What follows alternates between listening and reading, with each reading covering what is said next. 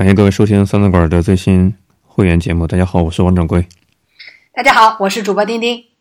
下个星期就要过年了，感谢大家能够收听我们的会员节目。我们肯定会聊一些，重点的是分享一下看到本周一些热门事件的直观的感受，相互切磋一下啊。那我们节目开始之前呢，再聊一下一些反馈，比较重要的反馈值得去分享。那么先聊一下肺炎病毒吧。我看到的消息是，日本和泰国都相继出现了武汉爆发的这个新型的冠状病毒。好像日本的是一个七十多岁老太太，泰国的是一个最近去过武汉的一个游客，所以给我一种感觉，稍不留神，好像我们就输出了新型病毒到国际市场了，对吧？文化没有输出多少，新型病毒倒输出去了，这就意味着可能会影响。新春的个人旅行安排，比如说有些想去东南亚过新年的，或有些想在国内其他城市旅游的，就比较小心谨慎了吧？也许会影响一下假日的消费经济。呃，我纠正一下啊，日本是一月十六号发现了首例的新型冠状病毒的这个病例，那么患者是三十多岁的中国男子，他在出现发烧症状前呢，曾经前往武汉啊，所以是。可以确认它是从确实从武汉带来的这样的一个病毒。那么一月十五号的时候已经被允许出院了。呃，而刚才掌柜说的泰国其实已经发现了两例。那么那个老太太呢，就是第二例，是七十四岁的中国籍女子。那么这个中国籍的女子呢，她是也是来自于武汉，十三号抵达泰国的时候就被检测出。就是发烧等疑似肺炎的症状，然后马上就被隔离和确诊了。因为中国已经把这冠状病毒的一些特征都发给各个国家了嘛，就世卫组织都已经有了，所以各个国家都能比较快速的诊断患者。那现在呢，就是在泰国都已经发现了两例，而是在中国确诊发现的等于是第三例嘛？日本一例，泰国两例，而且在泰国这两例病例之间本身也没有关系。所以是可以说是独立的这样的一个病例。那么在我国呢，就是说，呃，一月十七号的时候，本来在一月十五号之前都说没有新增病例了。一月十七号的时候，啊，就是又最新发布是增加了四例肺炎，就是也是在武汉嘛，就是发现了四例。那么现在已经是呃转到就是病房里边在独立观察了，然后他身边的所有的密切接触者。也全部在进行观察，然后可以得知的是，就在一月十五号之前，得知是有一位六十多岁的老人，对吧？也是因为得这个病就去世了。当然，也有一批一批人，呃，就是出院了。那么这个病例，我们之前就特别的谈到过，就很重要的就是他们是不是都去过了武汉的那个市南什么海鲜市场？那么我看到了更多的披露是说，只有一开始那一部分人确实有去过。这个海鲜市场，但是还有一批人，比如说这一月八号才发现的啊，就是他感觉一月八号有点发烧，然后一月十六号确诊，很多人都没有去过这个海鲜市场。不过呢，又说有去过生鲜市场的，就是这样的一个经历。呃，我们还特别关心的是，到底是人能不能传人，对不对？那么现在给出的结论是，就人传人的可能性，现在竟然不是说绝对没有了。是说持续传人风险较低，大家可以听一下这个说法，叫持续传人风险较低，是因为有一个家庭里边，呃，丈夫先是得了确诊了这个冠状病毒，然后他的妻子也确诊了，就紧接着就也确诊了，但是他妻子没有去那个海鲜市场，她丈夫去了那个海鲜市场。所以大家就可以推理这个关系会不会是他丈夫传染给他的呢？但是他妻子有去其他生鲜市场的经历，所以又说不能排除他可能是从其他的这个生鲜市场传染上来的。所以现在叫没有办法确诊是不是可以人传人。然后还有一个就是现在得出结论是与 SARS 的相似程度为百分之八十，并且把它定义的这个新型的病冠状病毒前面加了个 bat，我不知道掌柜有没有注意，就是蝙蝠，说它跟蝙蝠的。什么所携带的这个病毒有极为相似的这个就是各种基因组成，很有可能是从呃舟山舟山你知道吗？舟山不是盛产海鲜嘛？就舟山那一边的蝙蝠呃身上带来的，就这现在都是推断了，那么所以感觉这个现在还是很迷的一个状态，到底这个病是哪里来的？是生鲜市场带来的吗？然后现在有多少人？你想想，武汉一共才多少人？能最近一起去泰国的才能有多少人？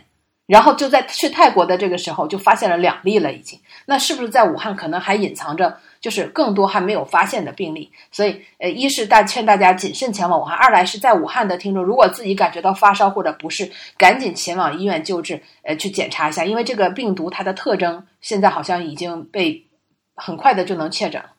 所以我能想到的最浪漫的事，不是和你一起变慢慢变老，是我在武汉去海鲜市场给你买点吃的，对吧？这是最勇敢的爱情故事。那今天讲了很多的料，包括舟山，好像在做一个侦探的故事一样。我们还本溯源，找一找到底源头在哪里。不过那个应该叫蝙蝠啊，蝙蝠是是 B 不是 P 对吧？这个我们不要造成一定的误解。对对对，确实挺危险的。嗯，我们也不能说政府去瞒报。一些新的情况，因为它毕竟是一个新兴的事物，研究它的习性、它的特征是需要一点时间的，而且要谨慎嘛。嗯，对，我不知道丁丁你新年的有没有什么出行计划，会有影响到你这方面的考虑吗？这显然肯定不会去武汉那么远了，估计就在上海的周边吧。不过确实，上海的周边就是舟山呀，就避免吃海鲜吧。这现在真的很迷呀。一个家庭里边，丈夫也得了，妻子也得了，然后说他们可能不是人传人，就是我们只能说现在没有得出确认的这个证据。但是万一他有弱性的人传人，其实这样的话速度会很快的。当然了，我们还有一些本周发生的事情要值得跟大家分享。我相信很多主流媒体也报道过，美中第一阶段的协议正式签字了，对吧？肯定你可以在各种公众号看到消息。但是比较有意思的是，在推特上有人发了一个截图，“不平等条约”这五个字竟然成了一个敏感词。你在新浪微博上发这三五个字是发不出来的，同时在知乎上，这五个字也是成了敏感词，发不出来。也就是说，这是一个大陆全网的行动，统一把“不平等条约”列为一个新兴的敏感词。有人觉得很奇怪，难道这是一种隐情？所谓的中美第一阶段的贸易协议是不平等条约，所以官方忌讳这个，把它列为了一个全网敏感词。我还挺好奇的，不知道丁丁你有没有关注到这个事情？嗯，这个嗯，中美贸易战终于是签订了第一阶段的这个贸易协议啊，那么也算是我觉得靴子落地了一只吧，第一只，对吧？那我其实是仔仔细细的看了一下。外媒对这件事情的报道，我觉得还是比较中立的，就没有说双方说谁一定是赢家，对吧？谁一定是输家？但是在相关的这个报道上，其实字眼很有意思，我不知道掌柜有没有关注到这个字眼。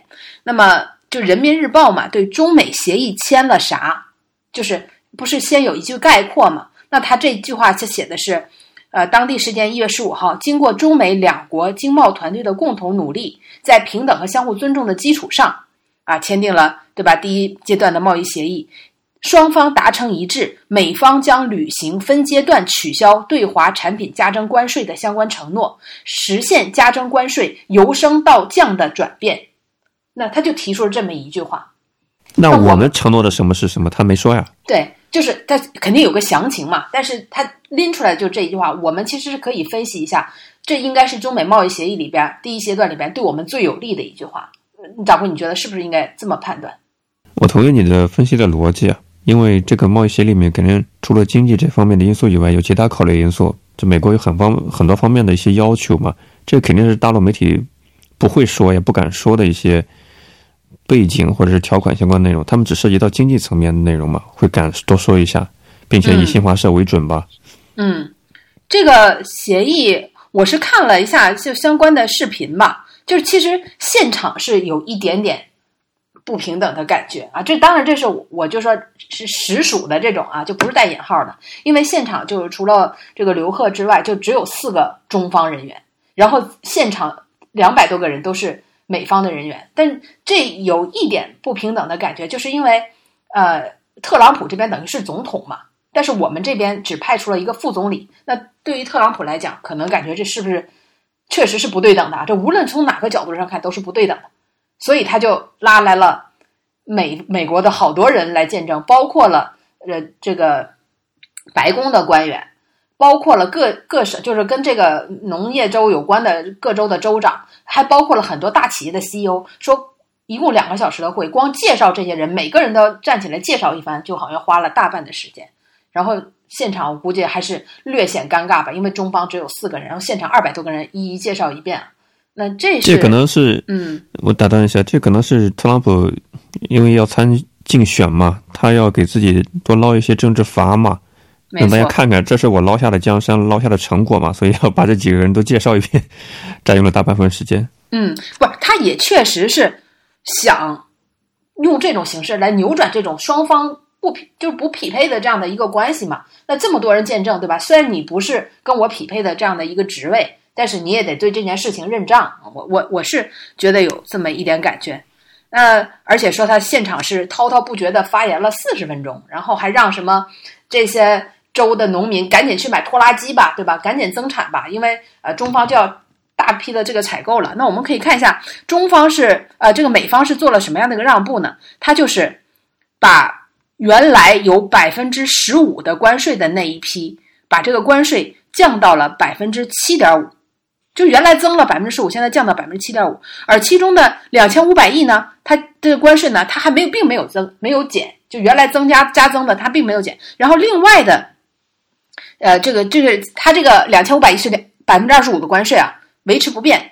另外的呢，就是十二月十五号那个是彻底取消了。那它为什么这百分之二十五的就两千五百亿的不变呢？是作为第二批。谈判第二阶段谈判的这个砝码，所以从美方这个让步来看，它除了把一千二百亿的那个关税从百分之十五降到百分之七点五之外，它就没有再做其他的事情了。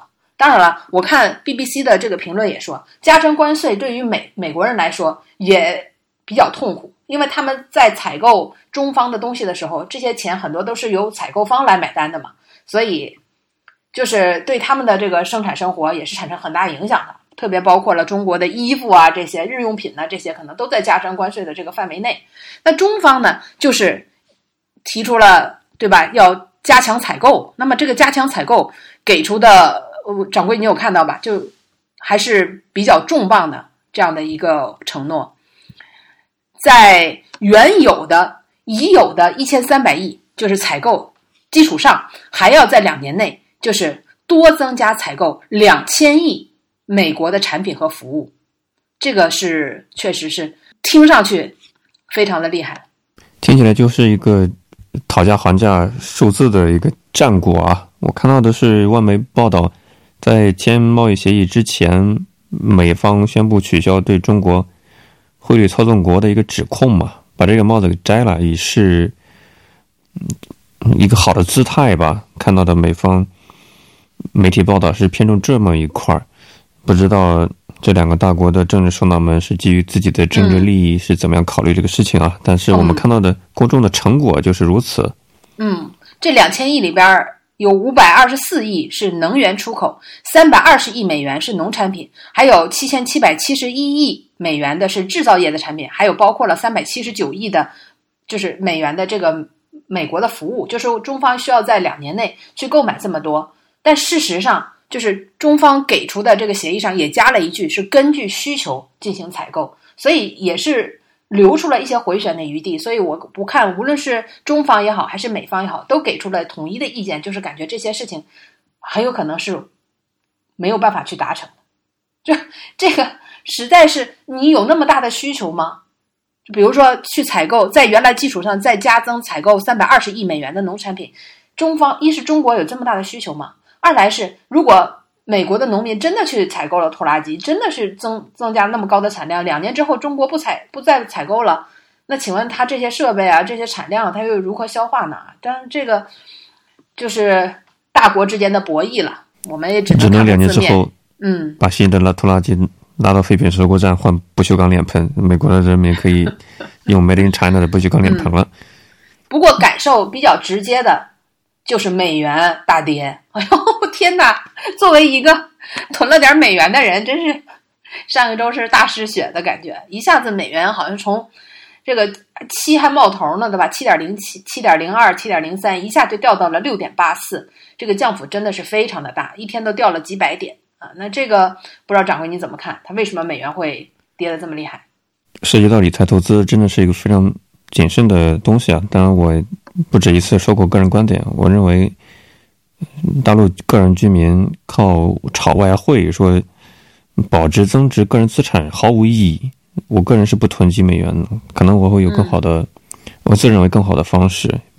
嗯，真的没意义。如果你是中产家庭以上，是吧？你可能几千万资产，你有其他更好的方式。这个短期的外汇炒作，那那是职业的外汇炒作者，他们都是加了几百倍杠杆。因为你说的汇率波动很大，其实对他们来说还不是很大，他们必须得加杠杆才能够获利颇丰，才能放大这样的一个收益或者亏损。所以这不是个人能够玩的东西。但你说它为什么涨跌？不好意思，我不是经济学家，我不理解啊。我听了两个理由，就听了很多的理由，其中有两条理由我略微买单吧，所以在这里抛出来，大家就抛砖引玉，大家听听就罢。就一个说法就是，嗯，就是现在这种经济的情况下，国家很需要钱，很需要就是经济活动起来，但是经过一轮 P to P 啊什么的都被割的差不多，然后现在理财什么的也这样情况，大家就不愿意再把钱拿出来了。这个时候呢，就。有一个特别好的能够再让大家去投入的，就是把股市搞起来。因为只要股市火了，然后呢，很大家就愿意把钱，对吧？自己拿着钱再投到里面，获得更大的增益。那这些钱其实就是投给企业了嘛？企业就通过股股票这种形式，通过股市啊来给自己增加投资。那么就得把这个股市给它。最近我们看到啊，这个股市也确实是向上走的，就搞热乎嘛。但是，一旦一旦如果说股市的钱真的多起来了，那当然有人要先走，那他要把这个钱拿出来之后转移到国外怎么办？对不对？嗯，就上一次我们说二零一五年的时候那场股灾，不是大量的钱都流流出去了吗？所以这个时候呢，是不是有这么一个原因，他就让人民币开始升值，然后呢，就是动摇你把它换成美元转移出去的想法啊？这当然这不是咱们平民啊，都针对的不是平民。还有一种说法是，呃，就是我们上次也说，就是。天津的那个物产不是已经欠下大量的美债嘛，就还不上。那么说，今年二零一九年大概有四百八十亿的美债，就是中国要要面临着偿还各大企业。那这个时候是不是把人民币稍微升值一点呢？就让这个美债就没有包袱那么沉重啊？当然，这个都是坊间的猜测了，大家也听听就罢了。希望这个坊不是兰桂坊，因为坊间版本太多了。我对这种马后炮式的合理化的解释。不是很买单，因为你总会人有合理化的倾向嘛，让自己能够舒服，否则的话就会有认知失调。你不理解这个世界，你当然就心里不安了。是的，要平衡平衡这种认知失调。说实在的，这一个礼拜真的很多事情大家都看不懂，对不对？包括像俄罗斯全体政府辞职，那天晚上收到这个消息的时候，大家都是一脸懵逼，所有人一脸懵，就是为什么全体辞职了？这个什么又要发生政变嘛？对不对？这俄罗斯发生了什么样的事情啊？确实，外人看来很多事情都是看不懂的。不是应该提一下，普京要拟定着手修改俄罗斯的宪法吗？嗯，这个他应该跟自己的盟友学习一下修改宪法的经验。毕竟他已经，我不是很了解。嗯，是呃，我听到的这个说法，大家都是会员节目嘛，我我知道大家对国际大事也非常的感兴趣。我听到的说法是。呃，普京在二零二四年就要卸任，那么后面他可能也不想再跟这个梅德梅杰夫再互相倒手了，他有可能就要卸，真的就要卸任离开这个位置。但是他这么多年是怎么样一直盘踞在俄罗斯的最高的领导层上，他可以不动呢？他就是又没有违反俄罗斯的宪法，同时呢，他就是巧妙的钻了个空子，跟找到了自己的一个傀儡，就梅德梅杰夫嘛，两个人来回互换啊。这届我当总统，下届我当总理，然后再下届我再换回来。他觉得这个方法是挺好的，但是，一旦他要卸任了之后，后面继任的人也用这种方法，请问怎么办？就他不想他后面继任的人也用这种方法，所以他就想出，因为现在呢，俄罗斯的总理是由总统来直接任命的，所以他就可以找一个 partner，找一个搭档，跟自己来回玩这种交换的游戏。所以他就打算改这个宪法，说总理不再能由总统来直接任命，必须就是由选举才能选出来这个总理啊。他就杜绝了自己这种玩法再被后人效仿啊。所以他要这么大大规模的更改，所以干脆就把政府全辞职，然后再重新再任命，大概可能是这样的一个原理。不过我心想，万一再上来一个人，那岂不是也是能够通过更改宪法的方式再改回去嘛？啊，如果宪法可以改的话，当然这是我的内心独白了，内心 OS 啊，不不做任何作用。文字游戏改来改去是可以的，但是人的寿命是有预期的。普京已经年纪不小了，他要考虑到一些可能未来十年、二十年他的影响范围内能够左右的事情。这个政治的期盼太大，你也不了解俄罗斯的权力机构的分配情况，难以下定论。但是我看到普京要改宪法，宪法是国家的根本大法，所以想改就改呗，对吧？还能怎么着呢？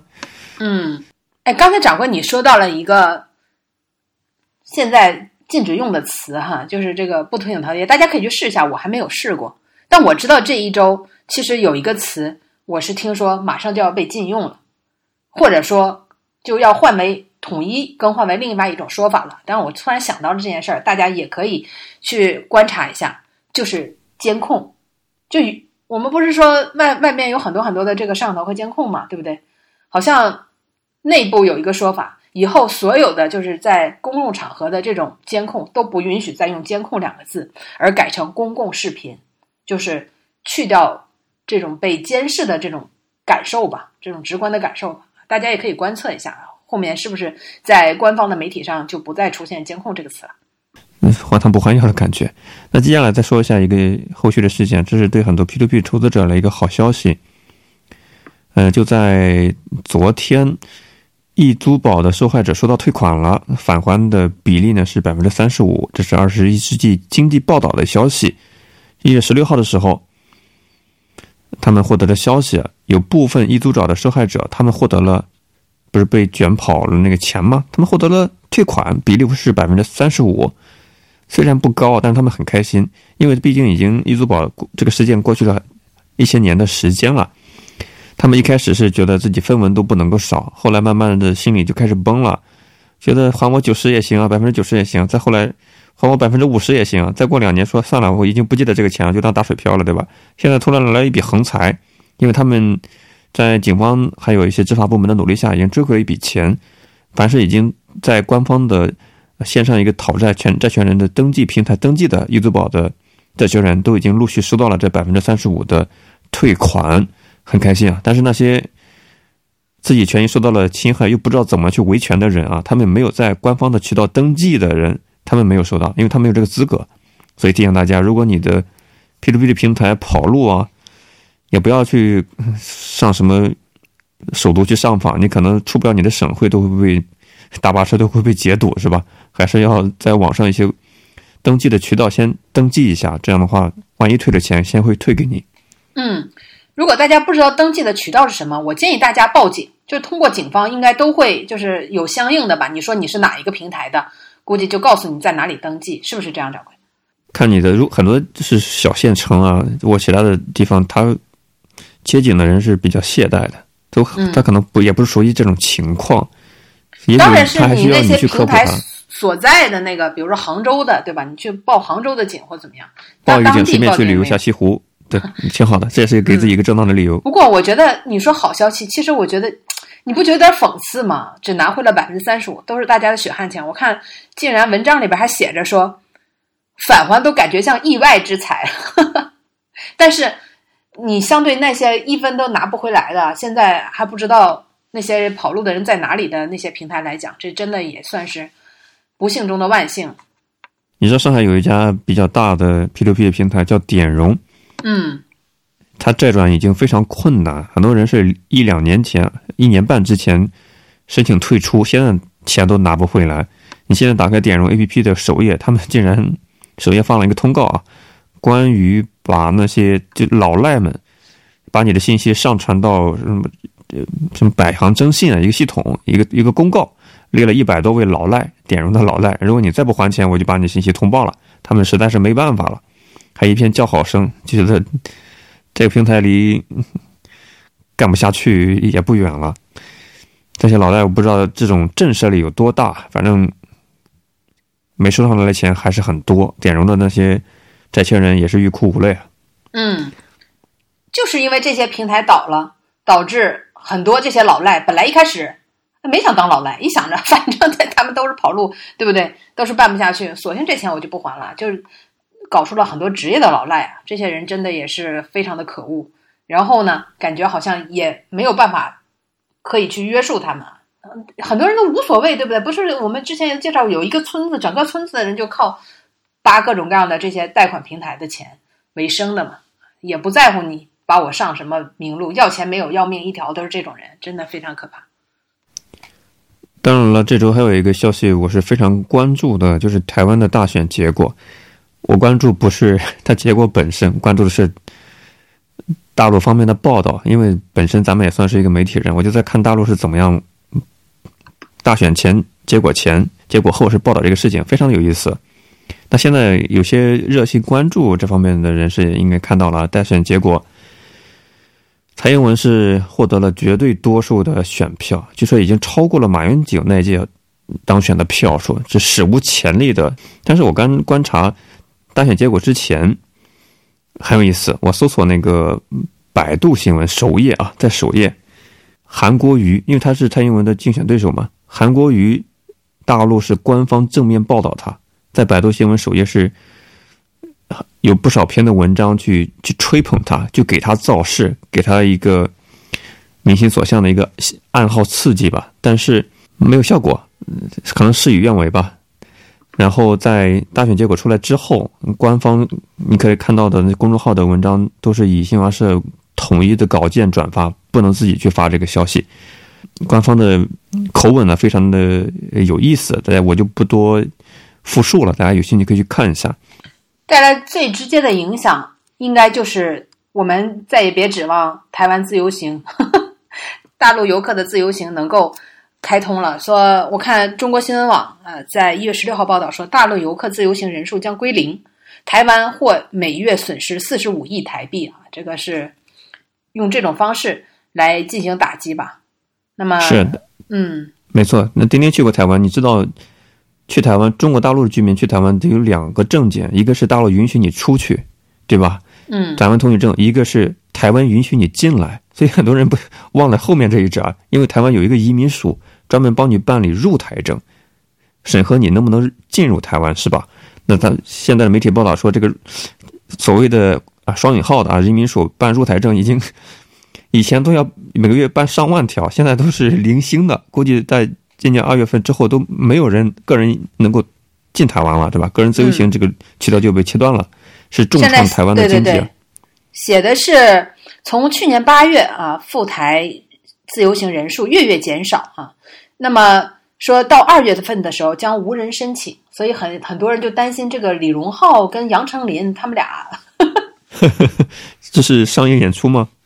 不是怎么见面呢？这不两个两口子嘛，对吧？一个是我们内地歌手啊，一个是台湾的明星，两个人已经结婚了啊，不知道这个是不是能网开一面？否则李荣浩每次都要跟团儿出。也就是说，他们现在是异地恋吗？不，已经结婚了，好吗？已经结婚了。你不没有听过一句说法，就是对这种虽虽然是已经结婚，但不是异地嘛，这样的一个关系。嗯，说两个人只要彼此信任，四个人都可以过得很好。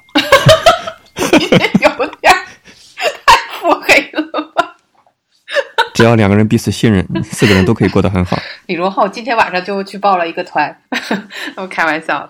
那我们再谈一下上期丁丁，你这边有没有后续反馈？嗯，还有一些我看到一些新闻的后续吧，比如说我们看那个民航总医院杀人案。大家应该还记得，就刚刚发生不久，很快就审判下来了。这个孙文斌是被判了死刑啊，一审被判是死刑。那我相信后面应该也不会有什么样的改变了，因为这件事情确实是非常的恶性嘛。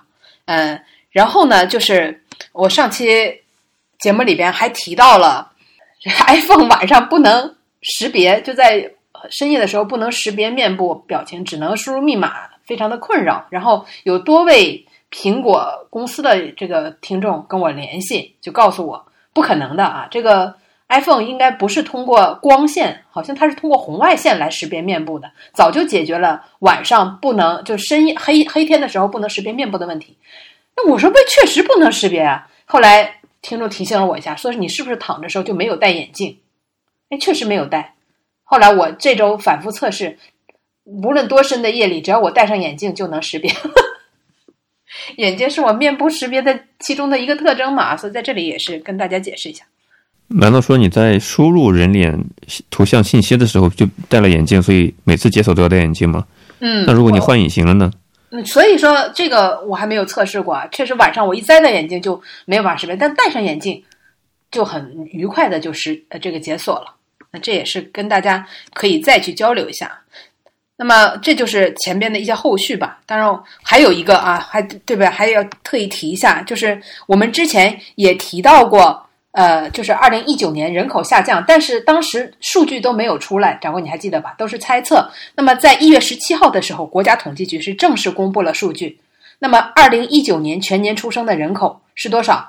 是一千四百六十五万，这是确诊了啊。那么人口出生率是百分之十点四八，那这个数据是什么意味着呢？意味着三连降，从一一七年开始已经三年降，三连降，而且呢已经是达到了新中国成立以来，也就四九年以来的最低水平。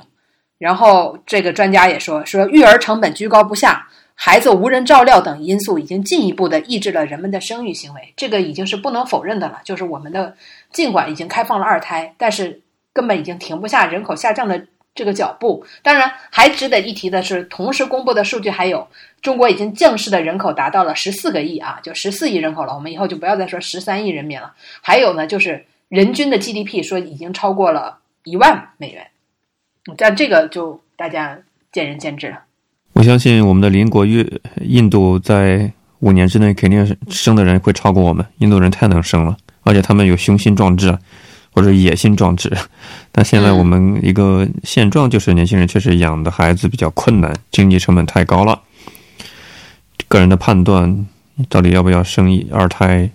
是，比如说有些人他天生就可能身体有缺陷，你说他会不会恨你一辈子？他还是要感激你？这这是一个为一个还没出生的生命就要考虑到他的方方面面啊。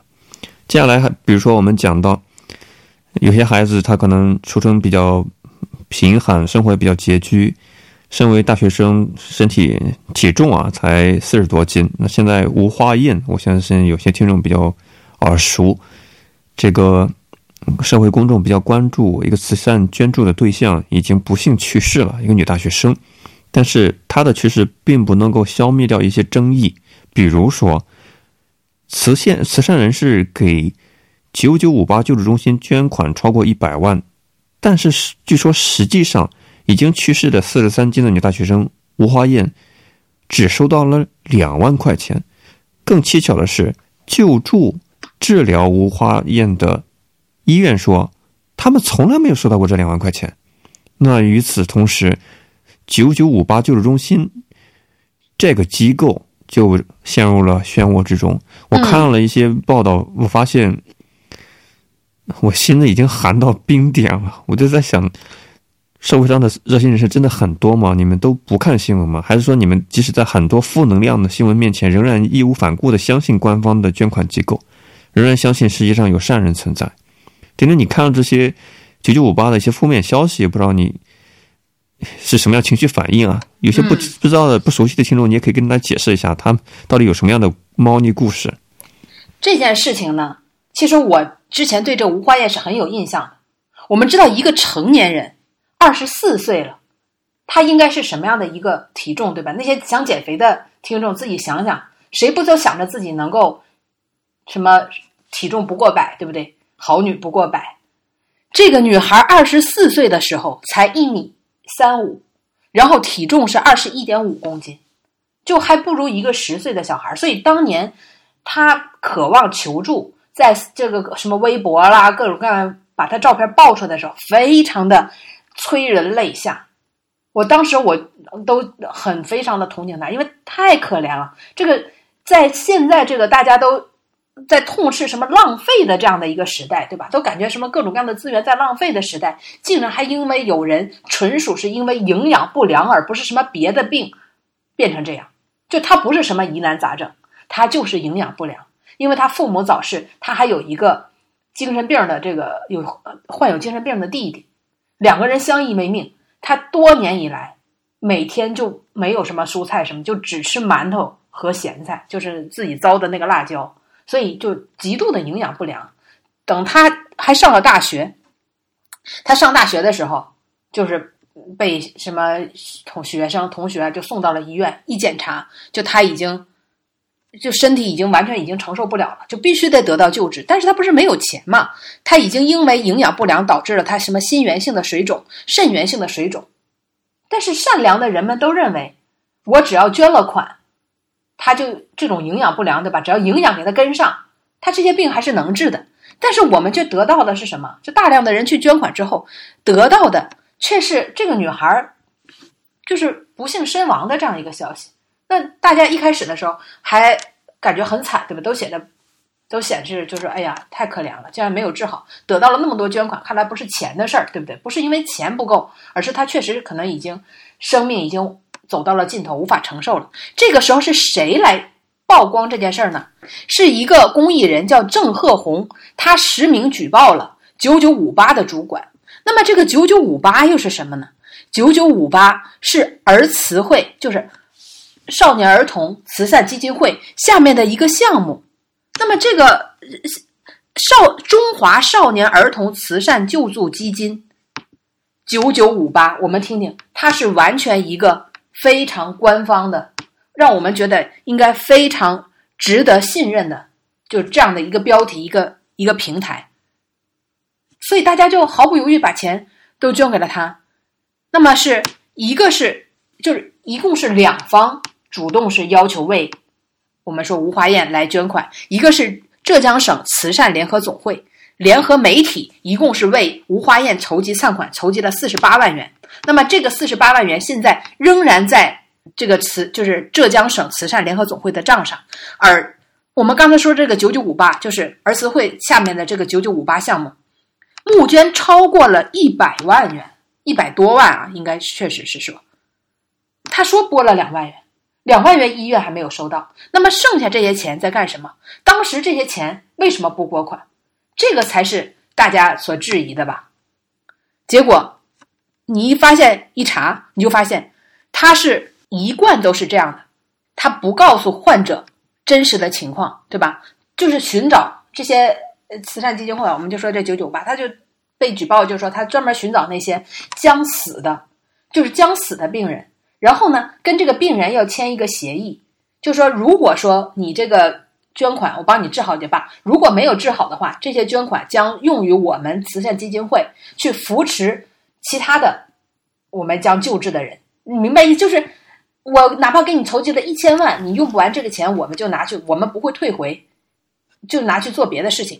所以他会急着去募捐，对将死的这个患者急着去募捐，然后超额募捐呢，但是他却不按时的拨款，也不及时的拨款，直到拖死患者达到了囤积捐款的目的。所以他们专门选择什么临近不治啊、危重啊、家庭条件差呀，他啊，这我我刚才说这些啊，都是这个郑鹤红啊，这个是。一个独立的公益人郑鹤红，他实名举报的时候说的内容，说这是他们一贯的操作手法。那么他说，他们有一个举报小组，从二零一八年六月份开始就发现九九五八就这种情况，就找这种将死之人，然后不瞒报他们的病情，然后就狂收集捐款，又不及时的拨，等他们死。说从上万个案例中发现了，已经有一二十个违法比较严重的，已经提交到这个民政部了啊。这个是被。揭发的最初的这样的一个内容吧。九九五八把病危的患者当做敛财的工具，不披露捐款的情况，不告知患者真实情况，超额募捐呢，不及时拨款，拖死患者，囤积捐款，这是很多网友质疑的点。我已经不能再心寒了。自从光目美事件之后，好像大家官方对。什么红十字会啦，其他的一些。上次我们说的那个什么春雷一帮一啦，春雷计划啦，但是啊，水太深。但这些根本还不是，我觉得还不是，就是真是越挖越深，越挖你心越惊。就这件事还不是他的终点，就是我们说哦，他只是把这些将死的人钱收上来之后，是不是就他就做了这样的事情？其实还不只是这样，你深挖了之后才。感觉会觉得更加的可怕，然后他会发现，竟然第二点就是大家去发现，他竟然还有指定的医院，就是你不是要想接受我的捐款吗？九九五八，我们说这叫九九五八儿童紧急救助中心啊，它是一个慈善机构，它竟然还要指定的医院，它将多位患有什么强直性脊柱炎，还有什么红斑狼疮、银屑病的这个患者送往扬州赣江区有一家针灸为主要项目的医院，叫做慈心堂来治疗。那么在记者的不断的调查中发现，就是有多个患者都是被。就是特别是得了这个红斑狼疮的，都是被送到了这个医院，结果呢就死在了这个医院里。根本，那么这个病是不是绝症呢？也去做了调查，就说这个病根本不是绝症，就是儿童的红斑狼疮其实是非常容易治好的，竟然都死了。为什么呢？因为这家医院就是他指定的，就是要求你必须转院转到这家医院的，就是这个慈心堂，根本没有什么红斑狼疮科。也没有，就是相关的这些，他本来就是一个做针灸、做针灸的。但你想想，他指定医院什么款，肯定就拨到这个医院里嘛。所以你说说，这里边是不是让人感觉也非常的有猫腻啊？因为我现在在扬州嘛，所以那个是邗江区啊。邗江区，你说你指定医院，你可以理解，那可能会，我认为啊，就可能，比如说按照好的一面，它可能。监管比较好，但实际上它指定的并不是什么好医院，而是很多是连有的职业资格都没有。那通过一些工商信息发现，有些指定的医院职业资格都没有，这是什么？这是不是医院？这是地狱啊！你是把患者及时的往火葬场里面去推啊！嗯，这不就是一个杀人敛财工具吗？果戈里的小说都不敢这么写，对，死魂灵都不敢这么写。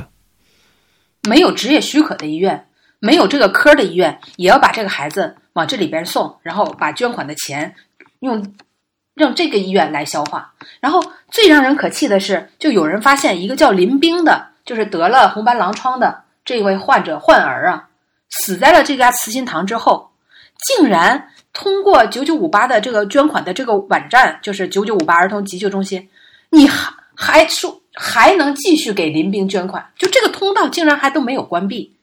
你说这个人都已经不在了，你还可以继续给这个死人捐款，这个钱要用在哪里呢？对，这个可不是九九五八自己，这是一个项目的网网站了。有人就是这个记者去登录了儿慈会，儿慈会可更高级别的了，少年儿童慈善基金会官网发现仍然可以给林兵来捐款，然后这个款项呢就打入了儿慈会的账户。这你说这是不是？匪夷所思了，那这个到底你到底在干什么呢？对不对？那么你把这个钱到底拿上来，不是专款专用，还让那些患者要签订，如果这个钱你用不了，你就要转移给别人身上。那这种协议，你拿着这个钱做什么呢？所以有人就发现，竟然九九五八在用自己旗下这些钱在理财。我的天呐，理财哎，这个真是。当然，人家有自己的解释嘛。被人抓住小辫子之后，就说：“我们这个钱理财的收益也是继续在我们慈善的项目里面作为捐款善款，要救助儿童的嘛。他们有自己的说法的呀。而且这个项目的运营肯定是需要有支出的嘛。据说他们员工只有几十个，但是每个人都几十万的年收年收入，那很厉害。对，可不是几十个，是他们整体的这个收入，呃，这整体的人员一共就十五个人，然后就能运营这么大的一个基金。”那么，所以他们这个其实我们可以想象，他们是有服务费的，就本来确实是挺合理的服务费，大概百分之十五左右吧。这个我具体的数字我有点不记不清了，但大概是这样的啊，百分之六左右嘛。那么这个就是你捐了多少钱，他们是从总数里边要拿出一定的钱作为管理费和服务费，当然是钱越多越好了。然后也有人去查了他们这几年的这个理财的项目，也是。就是你竟然账上你猜有多少钱？四个亿呀！十五个人。而这个听起来跟水滴筹的扫楼扫楼员业务提成有什么区别吗？我拿了钱之后，我再拿一个服务费抽成，这跟水滴筹有什么区别吗？模式上没区别啊。没错，水滴筹他可以说我也有运营成本，而且贵阳市第二人民医院他说了，这两万块钱我们根本就没有收到。那记者在问怎么回事嘛？人家就说一切以卫计委的通报为准，是吧？这些底下懂内情的人都不敢说，一切以官方的通报为准，通报说啥就是啥。我这现在都搞不清楚，这是一家慈善机构，还是一家资金运作机构？职业杀人机构吗？不是，我想跟你讨论，倒不是慈善到底有谁有多脏啊，因为我我们已经看过太多关于官方的慈善机构的负面新闻，大陆官方的。但是我不理解的是，为什么还会有人源源不断的捐款？我就在想啊，他是没有看过这些负面的新闻，仍然对官方的机构抱有信任呢，还是选择性的忽略？是这样的，还是还是有人说那句老话“但行好事，莫问前程”，他自己觉得心安，行了好事就行了，至于怎么处理，结果如何，他不在乎了。我也经常捐款，我实话实说。我通过微博有的时候看到那个太惨，我之前刚上周刚捐了五十块钱给一个，就是他家里边妈妈已经跑掉了，爸爸爷爷奶奶全部都患癌，然后这孩子才十岁，天天要照顾三个绝症的亲人，哎呦，我看的实在太心酸了。这个时候你想捐款的时候，他上边就会给你一个捐款的渠道，就是你没有办法直接联系上这家人，你只能通过这些渠道能帮帮他。你觉得是？我可能会捐错了，那我大不了损失五十块钱。但万一他能拿到呢？很多人都是抱着这样的善行，我们没有办法在节目里那就是我刚才以后猜的，不要捐了。莫问前程嘛，但行好事了，对吧？你你行了好事，你就不管他能不能拿到手，是吧？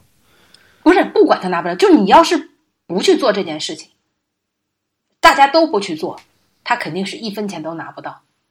但是我们就内心善良的想，我只是付出了一点点，我没有付出很多。万一他能够帮到他呢？那我看这个，以作家陈岚嘛，不是网上也是一个大 V 嘛，他就自己说，他说这个九九五八账上趴了四个亿的资金，吃就是吃这个理财的利息，不用别的，百分首先啊百分之六，百分之六的服务费，先拿走一笔。然后呢，再把它去做理财，咱不用它做什么风险投资，只要是吃吃银行的定期存款的利息，想想能有多少？四个亿，非常的，简直是非常的可以了，好吗？一共才十五个人呢，年薪每个年平年薪都要十六万多，那然后他就说。公开的要对对对报告的东西，那谁到手多少你是不是因为他为了获取这个理财收益，所以不把这个钱急需急于去拨款呢？因为一拨款就要取出来嘛，也许就影响了他的理财啊。当然，这个都是一个就是大家的合理的想象去推断。但想想看，这是儿慈会呀，这是儿慈会下的九九五八呀。那其他的呢？到底有没有有没有去监管去监督的啊？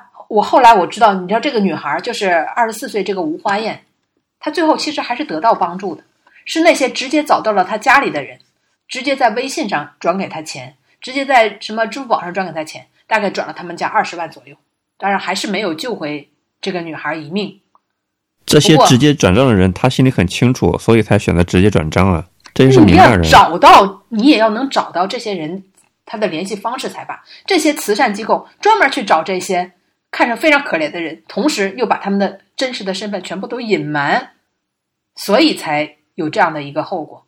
那我们说这件事情，我觉得，我觉得像有这样的什么独立公益人非常的好，就是只有他们这样不断的把这些黑幕揭发出来，才能让这些蛀虫，对不对？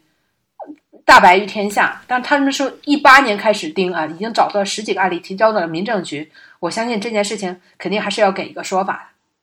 官方要不给说法呢，他就会给老百姓一个交代，把自己嘴封住。这已经不是第一次出现了，所以这个话题呢，我们每次聊都很心痛啊。对。但是跟医药救助的相关的还有本期一个事情啊，是十一月十七号，一月十七号的上午呢，第二批的国家组织药品集中采购竞标在上海举行。因为第一次竞标的时候，有很多主媒主流媒体散发正能量的一些报道，你知道吧？就是。嗯，政府机构的医药专家跟药企谈判嘛，说再降四分钱行不行？是吧？四不好听是吧？多为老百姓省点钱，所以很多媒体就叫好说为老百姓说话。那今天上午呢，这个消息是这样子的：第二批的采购竞标呢，拜耳医药，它给出了全行业最低的一个竞拍价格，说平均它的一个药片只有几分钱的一个报价。一毛八，一毛八吗？我看到澎湃新闻好像零点一八元，它是这个价格比之前的这个价格低了百分之八十。之前最高的有效报价是八毛三，现在它是卖一毛八。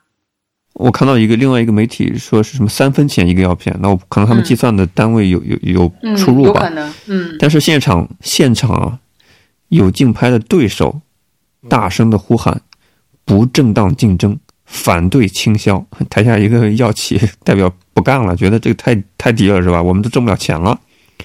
不知道会不会有有关部门去反映调查，这到底属不属于不正当竞争？然后下面有一些网友评论挺有意思，他说。不知道竞争挺好的呀，倾销挺好的呀，几分钱就买个药片，我是很开心，是吧？我是患者嘛，你药企干不了，那由别人去干。不知道这方面的利益能不能平衡好？中国人到底看病贵还是便宜？其实你的感受呢？你觉得去医院医院看病贵不贵啊？其实你要是真的用医保的话，我我真的觉得挺便宜。像我前两天去看牙，就只在挂号的时候，呃，不就保牙的。你只要不做美容类的，你比如说你什么治蛀牙呀，什么这些，全部都是医保可以走掉的。你你要是装牙冠什么之类的，那就是你要自费。我去留学之前，在上海同济医院吧，做了一个牙冠，花掉我一部 iPhone 啊，一分钱都没保。那牙冠是属于美容项目了，就不属于治疗项治疗范畴。我还享受一次美容服务。因为你就没有这颗牙，你也能活呀。那我们有一个肾也可以活，是不是要摘掉一个肾了？真是。对，这个确实是治牙，如果是治疗方面啊，不是美容方面，确实是可以报。那我只付了几毛钱的挂号费，好像，其他的全部都是走了医保。那刚才我们提到特别要提到的这个拜耳啊，他卖的这个药叫阿卡波糖，是专门这个有效治疗糖尿病的降糖药。它是原研厂商，我们都知道，看我不是药神就知道，其实最开始先是一家知名的全球的这个药企，它经过多少年啊巨大的投入和研发，生产出了一款药，非常的贵嘛，因为它要支撑它的研发嘛。然后就是各国做仿制药，嗯，像印度啊，像我国现在也有很很多的仿制药，那肯定仿制药的特点就是比原原研药要便宜很多嘛，但是。阿尔阿卡波糖就这个拜耳，它是这个原研药的生产商，竟然把它的价格比仿制药，就是我国三家仿制药，要低得多得多。那这简直就让仿制药就没有没有办法活了。说这个拜耳实在是太狠了，这是前所未有的价格，而且在全球来说都可能是最低最低的，就全球都没有比这个更低的。所以认为他这个是执行了倾销，他做的这一件事儿，不仅是我觉得让所有的。需要用这种降糖药的用户吧，这个患者得利，对仿制药更是灭顶的打击吧。那大家为什么不选原研药的厂商呢？还要去选仿制药呢？所以这件事情出来之后，像什么华东医药啊这些做仿制药的，都是股价闪崩啊，都是一下子就跌停。我就在想，像嗯，专业的医药是涉及到老百姓的民生最重要的一个环节，那为什么？不是政府像计划经济一样，都全部政府买单吗？政府设计生产，但会不会有些利弊的问题？是不是政府做这个事情就没有活力，影响了研发？这显然是嘛？对，我觉得是这样的啊。不过我看到了刚才你说的一片药只要三分钱的，这是另外一家企业，是西南药业给出的，就是全场最低单价是另外一款药，一片药只要三分钱。那么通过了这种。竞价制之后呢，很多就是药价的最低最低价都出现了。其实我倒是觉得是件好事儿，因为通过这种方法，你对你的竞争者用价格的杠杆是最好的手段了。然后让他活不下去之后啊，那你不就等于抢占了市场吗？之后自然会有更多的话语权。是啊，但是本周还有一个新闻呢，我们也在公众号里推送过。就是故宫博物院的豪华车事件，我看了之后也是觉得又有一个有胸没脑子的美女模特、美女空皇员出了篓子。故宫博物院停馆、闭馆、禁止游客进入的那一天，他竟然有一辆豪华的奔驰车、越野车出现在太和殿的门口，配了一行呃微博的文字啊，说。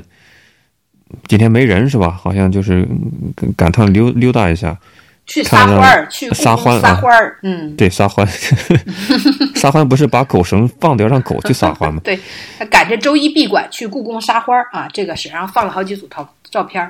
说一月十一号的晚上，故宫博物院就发了一个道歉，他没有说，他只说网上事情属实，感谢大家监督我们的工作，真诚的道歉。他没有说核心人物是谁啊？他家里什么背景，竟然有如此特权？网上也有放出来说，即使是法国总统去参观故宫的时候，他的车队都被拦下来，不能开机动车去，在那里面的，顶多好像公共人员还只能是骑个电瓶车，他怎么连待遇比法国总统还要高啊？这个权利是谁给的？我挺好奇的。但有人说他是什么空空乘人员，然后他的空乘公司说早就已经解除合同了，解聘了，但是他的认证 IT 没有改。我挺好奇，一个空乘也不可能如此撒欢的地步啊，是不是被？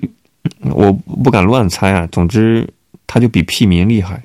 嗯，我觉得这可能是故宫迎来了二零二零年第一次公关事件，而且是做的特别的差，因为他没有明白群众网友大家的愤怒点在哪里。你看，他就一句：“我我愿将严格管理，杜绝此类现象。”感谢大家对故宫的关爱与监督。请问大家是希望你严格管理、杜绝此类现象吗？我们关心的是这一点吗？我们关心的是两个字：特权。凭什么他有特权？是不是故宫所谓的什么不能开车呀？呃，故宫要周一闭馆，那都是对普通百姓说的。对，大家知道是有特权特权阶级，但当他们像郭美美当年那样。跳出来，对吧？各种炫耀，各种翘尾巴的时候，这不就是对普通平民的一种侮辱吗？有人说，我们去故宫的时候，只能看到人从众，对不对？就就到处都是人，都挤得不行。然后他们竟然能大摇大摆的开着车，在闭馆的时候，对吧？享受到，嗯，因为前面还发生了一件事儿，蒋辉你可能不知道，就北京之前下了一场大雪，不是说北京一下雪就变成了北平嘛？然后。正好那是一个礼拜一，所以很多网友在网上艾特故宫博国博物院，就说能不能在周一的时候破个例，对吧？因为今天下雪了嘛，开馆一天，让大家感受一下雪后的故宫，就是特别难得下这么大的雪嘛。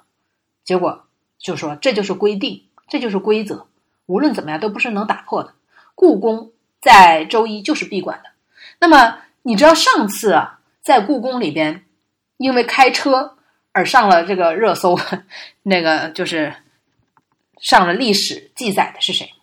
是慈禧老佛爷，就是因为他当年这个本来是驾马，就是驾驭马车啊，这个进入故宫的。后来呢，他把这个开驾马车的这个车夫培训了一下，变成了中国第一个有驾照的司机，然后就是带着慈禧开到了紫禁城。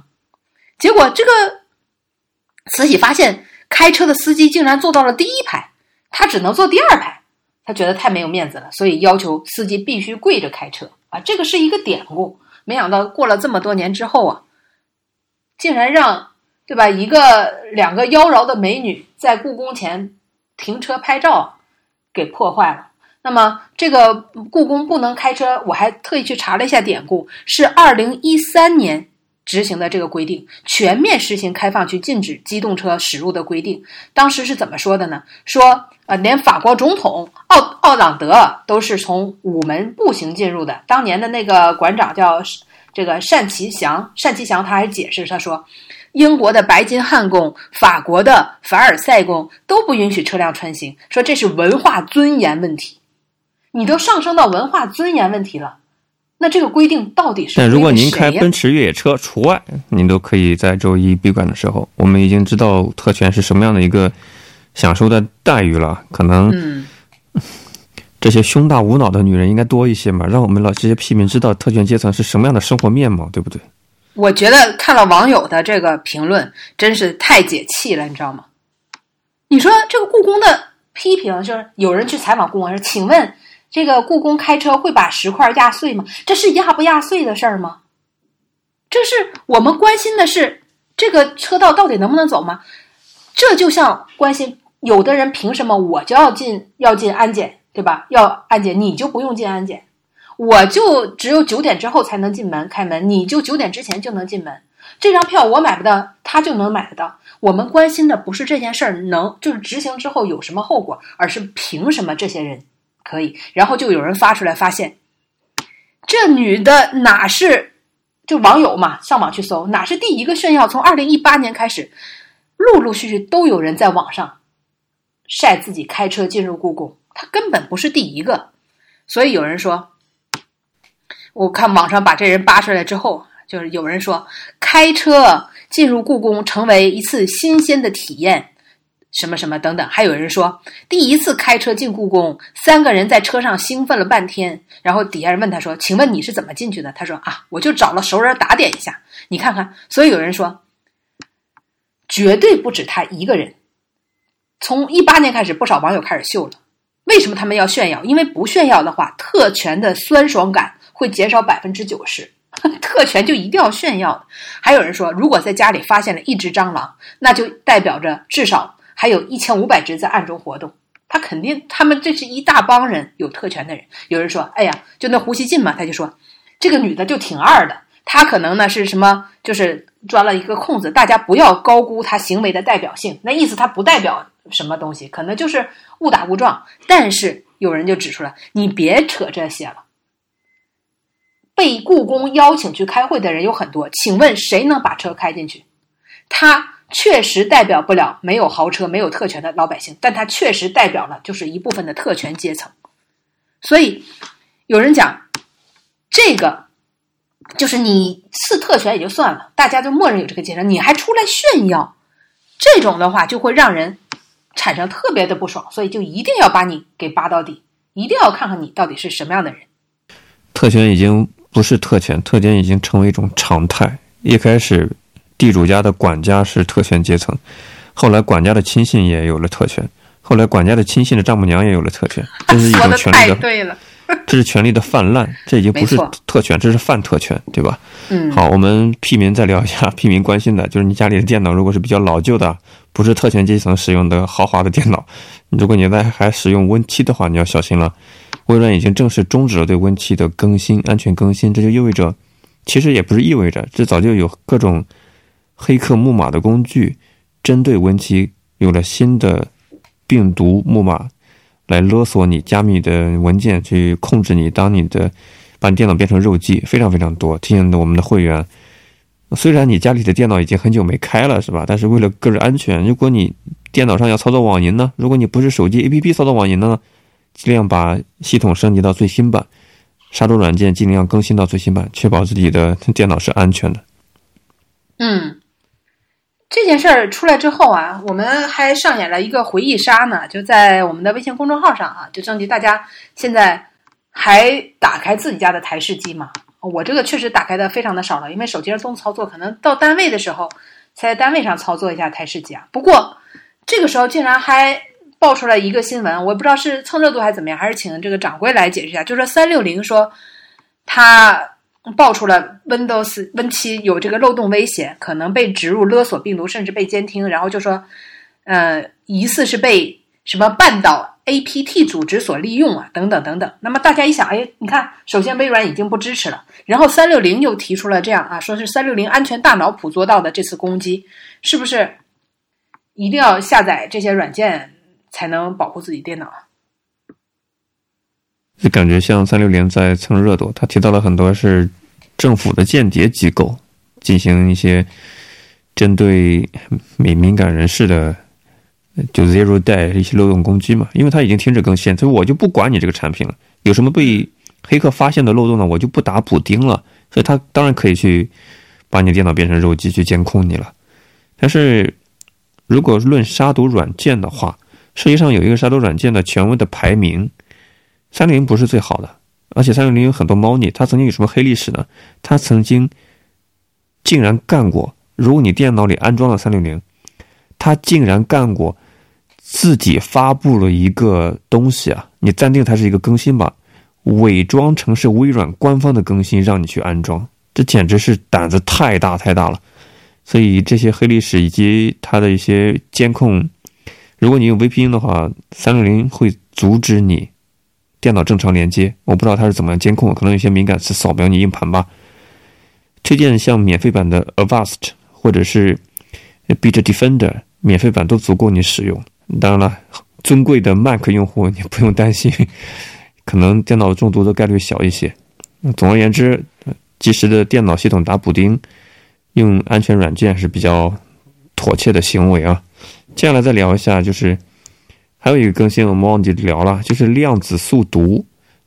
媒体曝光之后呢，很多所谓的商业培训机构量子速读，让孩子很短的时间内读完十几万字的名著，已经是被打压的很严重，很多公司就被当地列成了黑名单。但是他换了一个名目，又开始星星之火了，有些就不叫量子速读了，换了一个字眼叫某某速读。量子某某各种各样的 打擦边球的还在搞，像深圳还有很多培训机构在偷偷的搞，只不过呢隐秘性会更强。听一下我们的会员朋友，我相信既然都是三字稿会员，听了那么多期节目，这点智力水平还是有的。但是不排除您的亲朋好友们还是拿自己的孩子当试验品，所以如果你觉得自己有这样方面义务的话，多跟他们普及一下。虽然量子速读被打压了，其他巧辩名目的新的折磨孩子的培训机构还在有，还有叫什么某某传奇线下实体培训机构，成像速读，成像速读更厉害了，把孩子眼睛都蒙上了。是啊，所以戴着眼罩啊，就竟然还能看一万字的书，真是太奇迹了！竟然也有人信，而且这个上课就是一万元起啊。收费又贵，这个智商税简直是我你知道我痛恨的这些新闻啊，不是无良的机构收那么多的智商税，我痛恨的是为什么这些智商水平不在线的人一出手都是几十万、几万的去交学费，他们哪来那么多的钱？你痛恨的是比你智力水平不如你人还比你有钱，对吧？嗯。OK，那么其实掌握刚才说的那个三六零拦截的那件事儿。我其实是想到了一个特有意思的梗，特有意思的一件事儿，就是，呃，因为工作关系啊什么的，就知道，呃，像移动啊、联通啊，它也有宽带。掌柜，你知道吗？他们现在也在做宽带，呃，就是我们家里边装宽带，一般不都装电信的宽带嘛？然后在去年的时候，这个移动啊，在反正我在上海嘛，就是也是推出了自己的宽带服务，特别的便宜，就是比一那个电信的要便宜很多，然后还能绑定你的这个移动的手机号码，所以。就是吸引了很多人去装宽带，去装移动的宽带。结果呢，我这单位的领导兴致勃勃的，对吧？兴冲冲的装了移动的宽带，没有多久就要求必须要换回电信的宽带。你知道为什么？因为他的孩子当时在读国际学校，然后后来又留学到国外，就他使用家里电脑就必须得用 VPN。但是，所有你通过台式机，就是通过这个网络的这个形式，有线网的这个形式去想。翻到国外国外的话，就必须要走电信的通道，电信就把 所有移动非非电信的啊这个关口全部给关了。所以你如果用移动宽带或者用其他的宽带，你是没有办法用 VPN 的，必须用电信的才可以。所以这个移动也很无奈，说他们也想，但是所有的通道都必须要走电信那一条，所以就没有办法，导致他们失去了大量的用户啊，这也是挺有意思，被拦截了嘛，就等于。这方面技术细节比较复杂，呃，所以我也不方便跟会员朋友详细的解，因为它的物理网络呢，可能是就是中国的出口光缆，可能是电信一家独大，其他的运营商，就这意思，他是跟它租用的宽带，你懂我意思吧？嗯，就这意思。是，所以电信有一个网上的恶名绰号啊，它的自己的官方宣传语不是“世界触手可及”吗？但是 网友们给电信的宣传语是。世界加钱科技，只要你加钱，都给你送过去。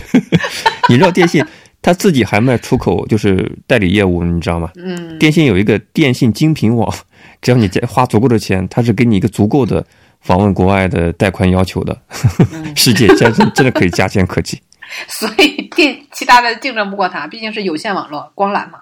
对对对。OK，那么我们也是聊了很多啊。嗯。祝大家能有一个祥和的春节。我们下期节目那就是春节期间了，提醒到我们会员朋友啊，我们春节有很多福利等着大家去抢参与啊！不在乎抢多少，重在一种嗯，大家一起欢乐一下。集体的气氛嘛，是。感谢大家收听，拜拜。拜拜。